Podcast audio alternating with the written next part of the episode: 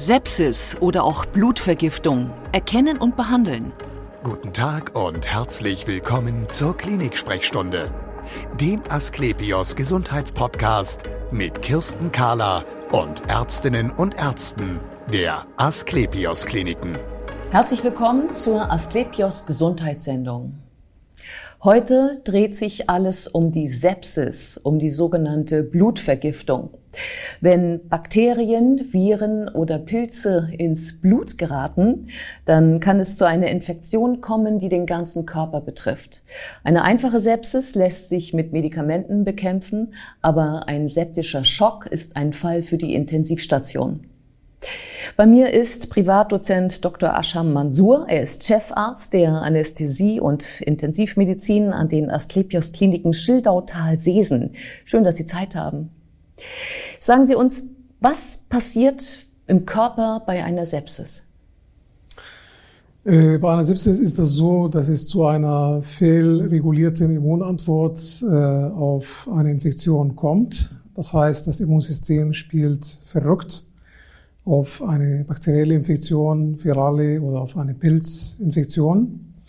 Und äh, somit kommt es zu einer Organdysfunktion. Das heißt, äh, wenn man zum Beispiel den Kreislauf betrachtet, dann kann es äh, zu dem Bild des septischen Schocks kommen. Das heißt, der Patient hat dann einen sehr niedrigen Blutdruck, äh, begleitend äh, eine erhöhte Herzfrequenz. Wenn die Lunge betroffen ist, dann kommt es zu einer Dysfunktion äh, der Lunge. Das heißt, das Blut wird nicht mehr ausreichend mit äh, Sauerstoff äh, angereichert und über die Lungen kann der Patient nicht ausreichend äh, CO2 absondern mhm. und eliminieren. Wenn die Nieren betroffen sind, dann kommt es zu einer verminderten Ausscheidung von Urin über die Niere. Und wenn zum Beispiel äh, äh, das äh, Knochenmark äh, betroffen ist, dann kommt es zu äh, verminderten Bildung von Thrombozyten. Das sind die äh, Blutplättchen. Äh, mhm, mhm. Wenn ich da gerade einhaken darf. Das heißt also, im Grunde genommen ist es ja nicht äh, die, ähm, ähm, ein, ein, Virus oder die Bakterien sind es ja nicht, die äh, das alles erzeugen, sondern es ist ja die Immunreaktion des Körpers, was Sie ja, da gerade Das ist eine sehr gute Frage. Haben. Ja, genau. Das ist eine genau. sehr gute Frage. Und zwar ist das so, dass, äh, ich gebe Ihnen mal ein Beispiel. Ein Patient äh, entwickelt äh, eine Lungenentzündung, mhm. zum Beispiel eine Häuslichkeit. Mhm. Das heißt, er äh, bekommt zum Beispiel äh, viral bedingt, entwickelt er einen Infekt und in der Folge später noch einen äh, bakteriellen Infekt dazu. Mhm. Und äh, hustet ganz doll. Das Husten wird dann eitrig und viel. Mhm. Und äh, er bekommt kaum Luft und atmet schnell und äh, ruft den Notarzt zum Beispiel, weil er nicht mehr kann. Mhm. Der Notarzt kommt zu ihm und diagnostiziert tatsächlich dann das Krankheitsbild der Sepsis, weil der Patient hat einen Infekt und dieser Infekt sorgt dafür, dass es zu einer generalisierten Entzündungsreaktion im ganzen Körper gekommen ist. Und das äh, hat äh, quasi die äh, Dysfunktion der Lunge verursacht. Ja, das heißt, ähm, es gibt ja so klassische Reaktionen des Körpers, glaube ich auch, im, beim, im, ähm, bei der Immunabwehr, also dass zum Beispiel die Gefäße sich weitstellen, dadurch rutscht der Blutdruck runter, dadurch hat das Herz mehr zu tun, dadurch wird schneller geatmet. Habe ich das so richtig dargestellt? Genau, sehr gut. Ja? Genau. Ja. Und zwar ist das so, dass äh, der Körper reagiert quasi äh, vor Ort, da wo die Infektion äh, vorhanden ist, mhm. mit äh, Weitstellung der Gefäße. Und äh, das Ganze führt dazu dann, dass äh, mittels Einschwingung von Entzündungsmediatoren, zum Beispiel äh, im Systemkreislauf, äh, dass äh, die Entstehung der Organdysfunktion beeinträchtigt ist. Weil das sind ja Substanzen oder Proteine, die in der Regel äh, nicht so stark vorhanden sind. Ach, und dann verstopfen die System. auch. Also Dadurch es, geht nicht um Verstopfung, sondern ja. die bringen quasi äh, die Funktion der Organe durcheinander. Ja. Na, das heißt, sie führen zu äh, Zellvermitteln, Zelldysfunktion, na, quasi auf Einzellorganebene. Und das führt dazu, dass die Organe nicht mehr so richtig äh, funktionieren. Mhm. mhm. Heißt das dann, ähm, also wenn man sich dann vorstellt, was merke ich davon, ähm, dass ich eine Blutvergiftung habe oder eine, eine Sepsis oder einen septischen Schock? Habe ich immer Fieber? Das ist eine exzellente Frage, die Sie gerade gestellt haben. Das äh, hat man früher immer so gesagt. Und äh, mittlerweile wissen wir, dass das nicht so zwingend äh, erforderlich ist, dass der Patient Fieber entwickelt, weil wir Menschen sind unterschiedlich. Es gibt Menschen, also gerade zum Beispiel junge Erwachsene, die eine sehr starke Immunreaktion aufweisen. Aber je älter wir werden, desto schwächer erfolgt diese Immunantwort. Das heißt, Menschen, die 65 und darüber sind oder 70 und älter, die reagieren auf einen Infekt immunologisch nicht so stark mit Entzündung wie jemand, der 20 Jahre alt ist. Und diese Entzündung bedingt ja quasi oder verursacht ja den Fieberanstieg. Das heißt, wenn ich einen älteren Herrn habe, der eine Pneumonie entwickelt hat, entwickelt dieser Mensch nicht zwangsläufig auch Fieber. Sondern?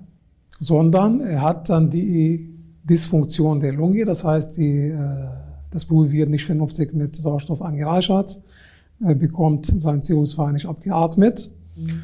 aber er entwickelt, entwickelt nicht zwangsläufig Fieber. Der kann zum Beispiel begleitend noch äh, eine reduzierte Bewusstseinslage entwickeln. Das kommt sehr oft zum Beispiel bei älteren Patienten.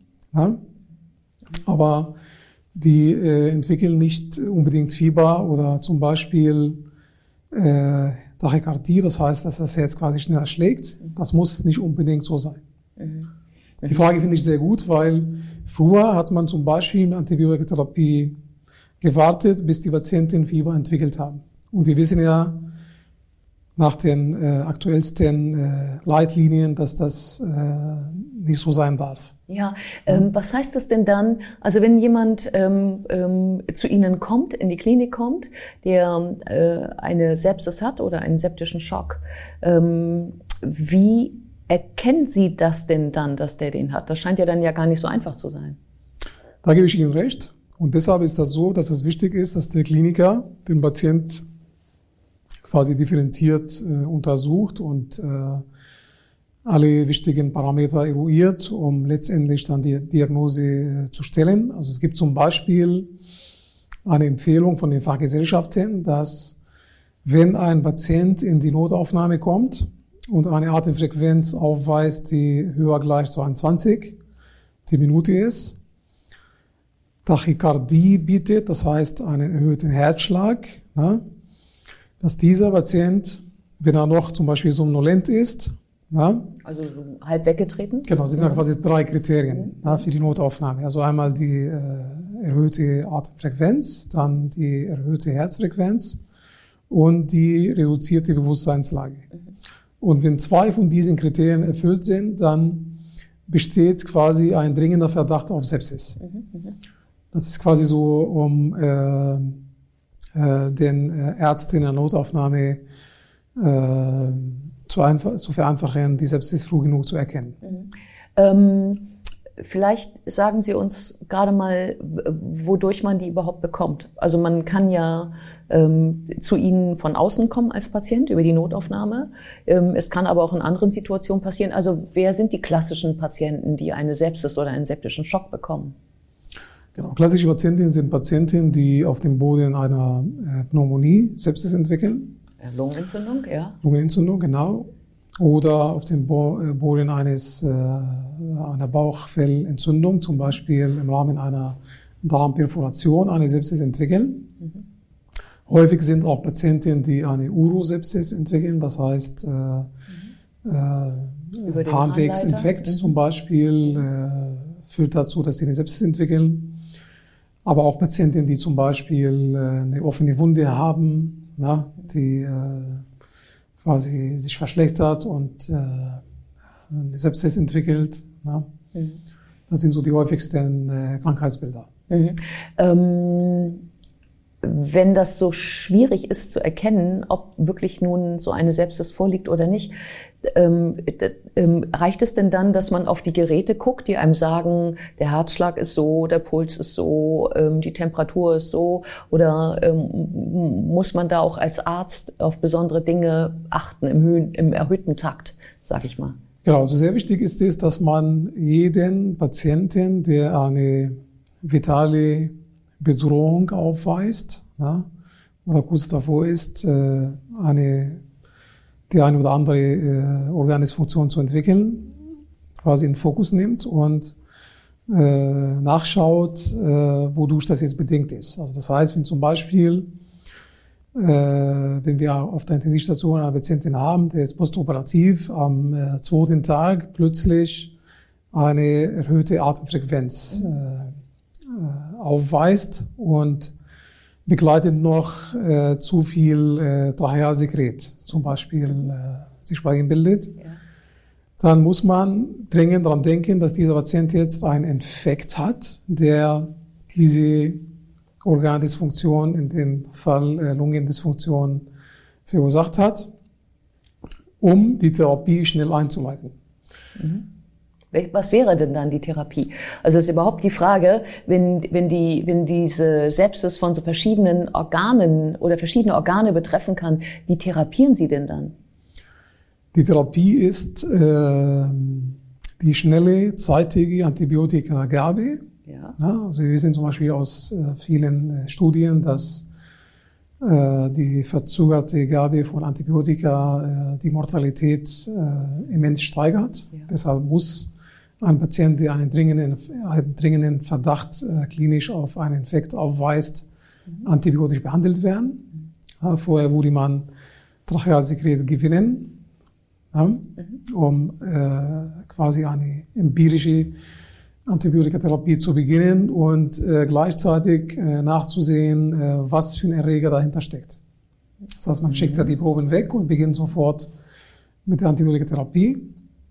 Dazu noch wird empfohlen, leitliniengerecht zu therapieren, und zwar mit Flüssigkeit, mit mhm. Infusionslösungen. Mhm. Um den Druck in den Gefäßen wieder zu erhöhen, glaube ich, oder? Genau, es geht ja um die verbesserte Perfusion, ja. damit äh, die äh, Organe äh, besser mit äh, Blut äh, versorgt werden, genau. weil dadurch, dass äh, es zu einer generalisierten Entzündungsreaktion kommt, mhm. kommt es ja sehr oft zu einer äh, Hypoperfusion oder mhm. zu einer Dis äh, quasi Versorgung äh, der Organe mit äh, genau. zu wenig Blutdruck, zu wenig Blut, genau, zu wenig, zu wenig Blut in den Organen. Richtig. Genau.